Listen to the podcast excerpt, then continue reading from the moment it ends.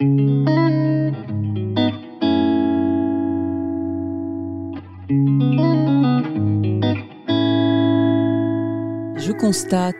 the years, I noticed that I was getting more and more concerned about ecology, but what I also noticed was that my actions don't always live up to the same level as my commitment to the environment.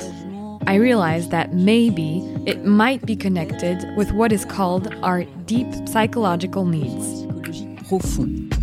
BNP Paribas Personal Finance invites you to discover On the Way, the podcast that explores the paths to responsible consumption. Whether entrepreneur, people from the world of business, or researchers, On the Way gives a voice to those who day after day are helping to develop more sustainable consumption. Welcome, and I hope you enjoy listening.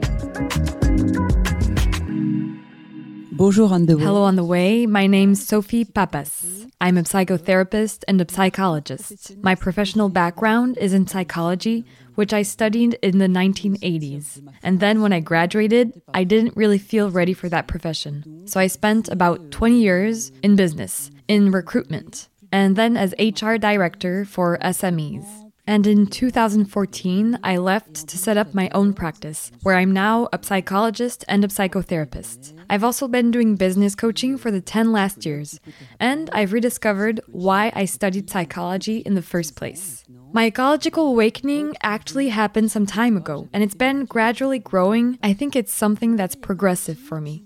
It's not something that suddenly just happened overnight. My habits started changing. Over the years, I noticed that I was getting more and more concerned about ecology, but what I also noticed was that my actions don't always live up to the same level as my commitment to the environment. I mean that I'm very concerned, but at the same time, I notice that I'm not doing everything that I should do or everything I'd like to do and that the changes in my life that should happen happened very, very gradually. Actually, too slowly, in my opinion. So I can think of various examples, but let's take plastic. Avoiding having plastic in my home as much as I can. It started with looking in my fridge and thinking, hmm, I should stop buying vacuum packed ham. Well, it still took me a full year of going to the supermarket before I was no longer tempted to go for that easy purchase. It's the same thing in the bathroom, avoiding all products containing plastics. And it's a bit more complicated there because even now, it's rather tricky for me. So I'm a work in progress. But that relationship between my level of concern about the environment compared to my own actions in terms of doing something about it, that sort of imbalance made me ask myself a lot of questions. So I thought, in the end, how can I? Well, I can't be the only one for a start. When I talk to my friends, I realize that I'm not alone. So I asked myself, how can we get things moving a bit faster, change our habits a bit more quickly? I realized that maybe, well, not exclusively, but that maybe it might be connected with what is called our deep psychological needs, and that maybe the fact of putting things into actions slowly might have something to do with how people respond to their deep psychological needs. Ou mes besoins psychologiques profonds.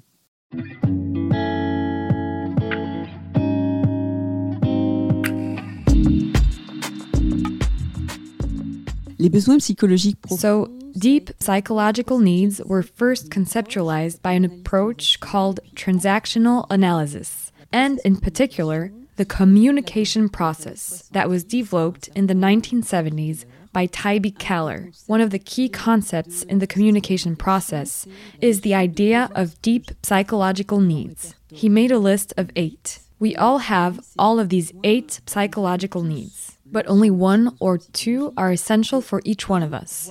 We don't all have the same needs, and we often go through life without even being aware that we've got one of these deep psychological needs, and that it's very important and even essential to our emotional balance and our inner energy that we positively nourish them. So I came to the conclusion that there were probably different ways of consuming sustainably, and that these ways of consuming sustainably are levels of action for moving towards individual actions that might better correspond to our levels of engagement.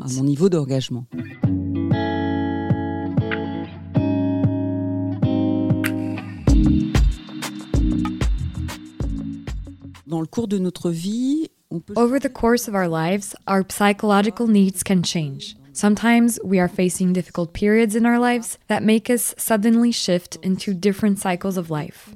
What was essential yesterday is no longer essential today. It's also a shift in your deep psychological needs. What's important is to identify what your deep psychological needs are. Why do you make the link with fact of taking action, taking action in terms of the environment and sustainable consumption? It's because when you positively nourish your deep psychological needs, well, you have more energy. You act more effectively. Ultimately, it's that place, that's where your motivation is. On the other hand, if you don't identify your deep psychological needs, then you're not aware of them. If you satisfy them negatively, well, you'll be wasting your energy. So your actions will be more or less ineffective. And if you're someone who's concerned by the environment, for example, then you're going to have a lot of difficulty putting energy into changing your behavior. In the end, by positively nourishing your deep psychological needs, you put yourself into a state of inner security and inner energy, so it's a good preparation for action. So, there are eight of these the need for excitement, the need for sensory satisfaction and unconditional recognition, the need for structuring time and the need for recognition of work, the need for recognition of opinions, the need for solitude, and the need for contact. We often recognize ourselves when these different needs are described. People normally recognize themselves in one or two of these needs. So let's start with the need for excitement. Really, it's a quest for intensity. Someone with this need, deeply anchored in them, is someone who often seeks very intense stimulation over a short period of time. They need challenges. So these people need and appreciate challenges. They need risks. In the end, what they're looking for in life is that intensity, to feel alive, and that comes through this excitement. And I realized that ultimately, if I had that need, which isn't actually one of my needs, but if I had that need for excitement, how could I envisage that in terms of sustainable consumption? It's something that's always presented in a slightly bland way, very seriously, somewhat austerely. Well, at least that's how I feel it is. It's about restriction, it's about consuming less, or consuming in a certain way, a certain sort of consumption. And in the end, if you've got that need for excitement, then it can be a bit off putting this sustainable but routine consumption.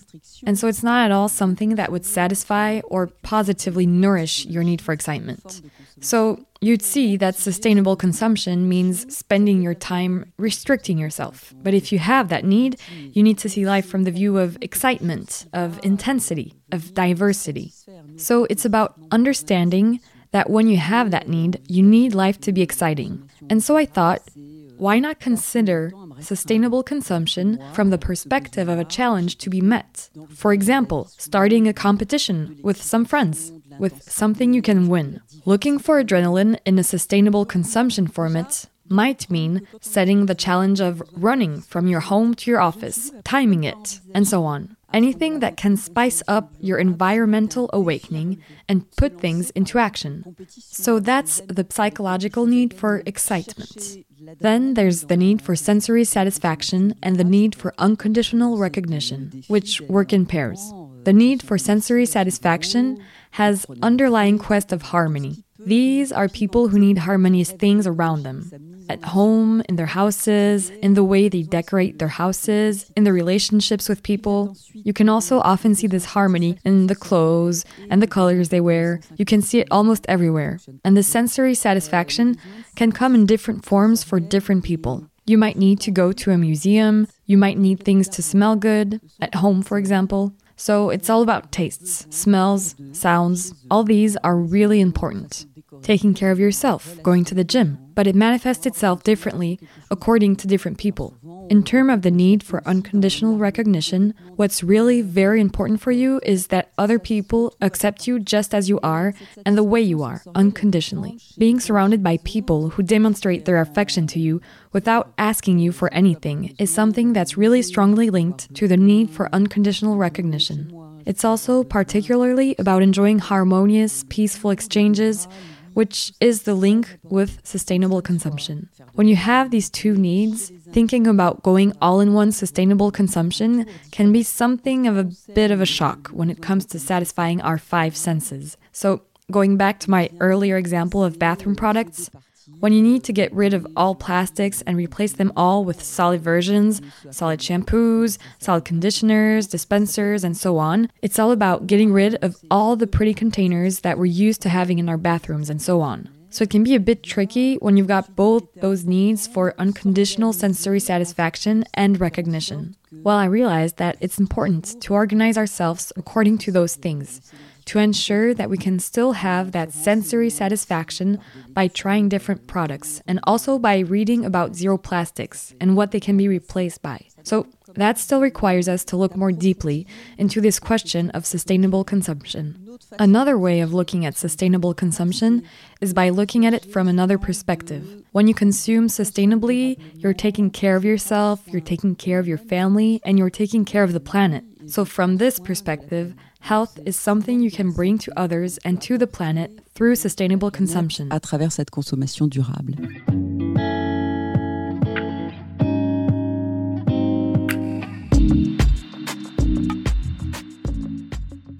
Le besoin de structuration du The need for structured time goes hand in hand with the need for recognition of work.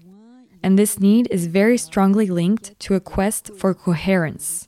These are people who need to have coherence in their lives. This need manifests itself in needing to know what has to be done in your life and when you need to do it. Organizing your time, planning your time in advance, planning your days, planning your weeks, not having any uncertainty, that's really very important. In general, if you have that need, then you like things to be tidy. You like there to be almost nothing on your desk and for everything to be in the right place. This need is linked to a need for recognition of work through skills. So, skills play an important role in this. When people have this need, it's because they need their skills to be recognized by themselves and by others.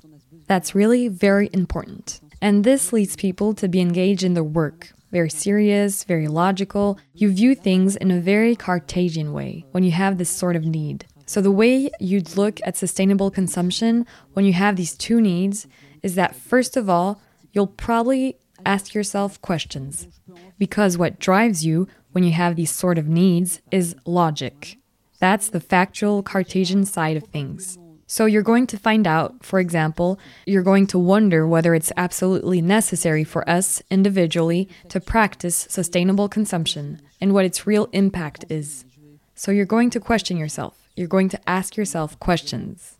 Is doing that truly useful? Will it really have an impact? Won't it be a big waste of time, for example, to go shopping with your own jars so as to avoid using packaging? So, my advice for positively nourishing these two needs in terms of sustainable consumption is, for example, organizing yourself. To have fun by arranging your fridge in a different way. Also, embarking on sustainable consumption means acquiring new skills. So, not everyone has their own garden, but getting started with permaculture, you can just play it by ear. It means reading a lot, it means acquiring skills, and for someone who has that sort of need, it's really a way of positively nourishing yourself and saying, okay, there I've acquired a very specific skill set and one that I can rely on.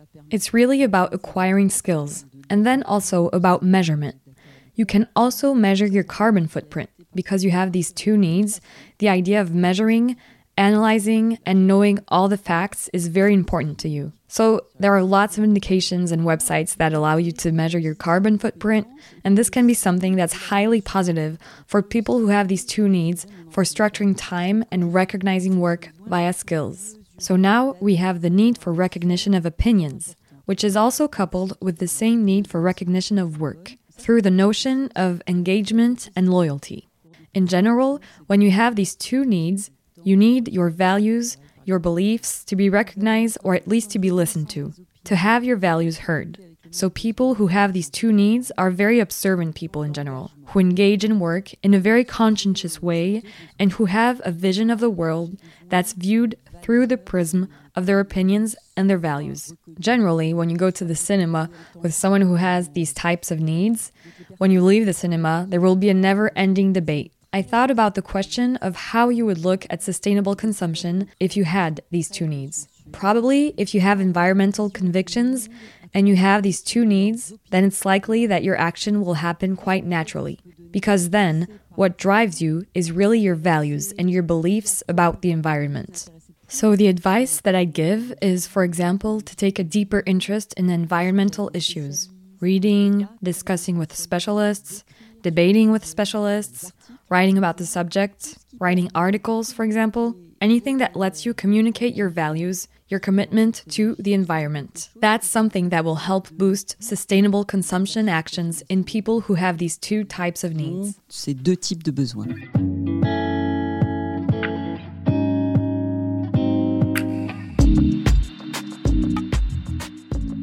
Le besoin de solitude est souvent associé. The need for solitude is often associated with a search for vision. We can recognize ourselves in this need.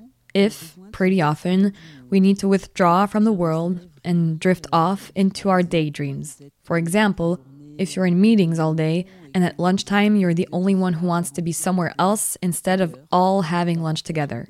It's not that you don't like people, you need to recharge your batteries. It's not about isolation, but rather solitude.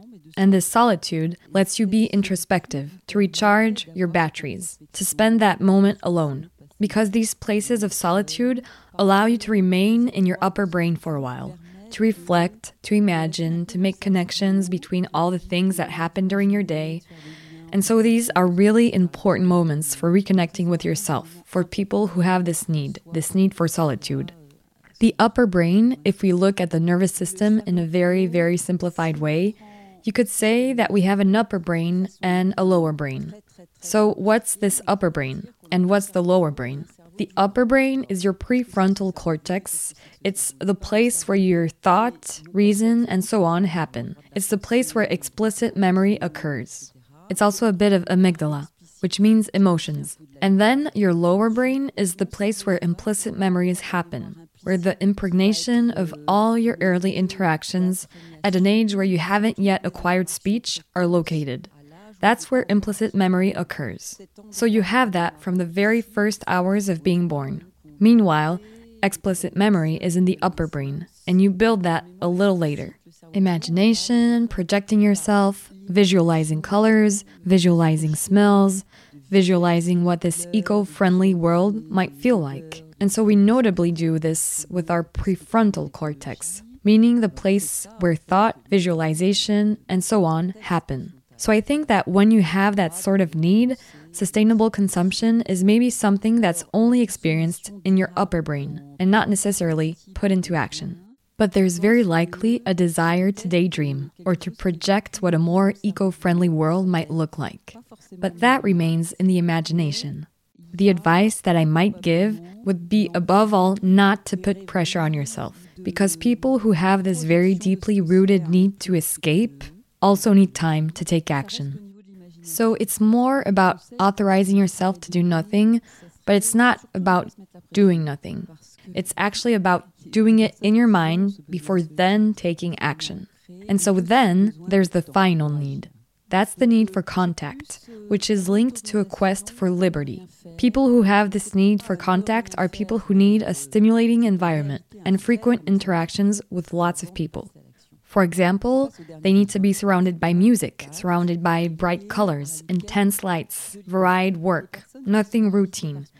A bit like people who have a need for excitement, but it all takes a different turn. Here, there's no need for challenge, but rather a thirst for contact, a thirst for stimulation, and a thirst for diversity. These are people who like to be in fun, spontaneous environments where they can be creative. Everything that's routine, administrative, orderly, procedural, and so on is really tricky for people with this need.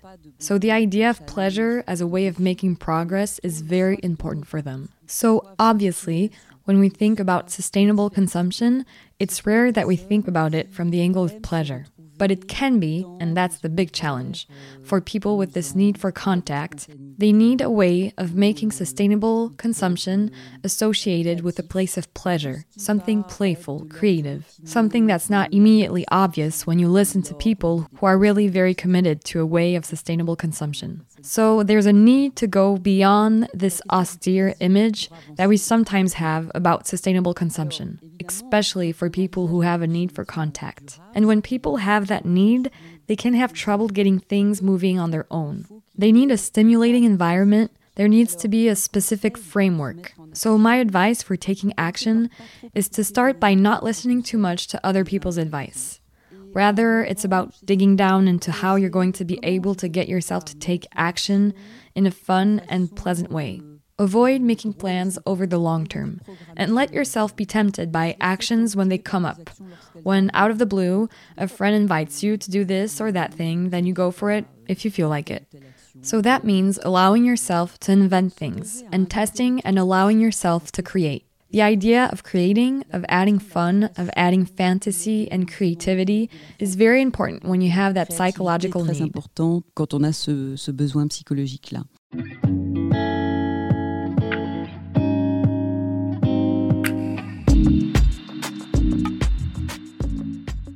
Mon conseil, ça serait My advice would be to start by identifying what your deep psychological needs are, connecting to them, and looking at your life to see whether you tend to satisfy them positively or negatively. And then, more specifically, if you're looking at your actions in terms of sustainable consumption, are the actions I'm taking satisfying my deep psychological needs positively or negatively? So, first of all, having a connection to that need, understanding that it's not just a passing need, understanding that it's necessary, it's essential to your life, to your emotional balance, to your energy, and to your motivation. And that when you're not satisfying it positively, in a completely unconscious way, you're going to be making sure to satisfy it negatively. So there are many ways, thousands of ways of taking action to consume more sustainably. I hope that through my descriptions, everyone is able to identify their deep psychological needs so as to be able to create their own ways of doing things, to invent their own means of action that make it possible to positively nourish their psychological needs and give them the energy to start out on making a lasting change, or at least to trigger a change.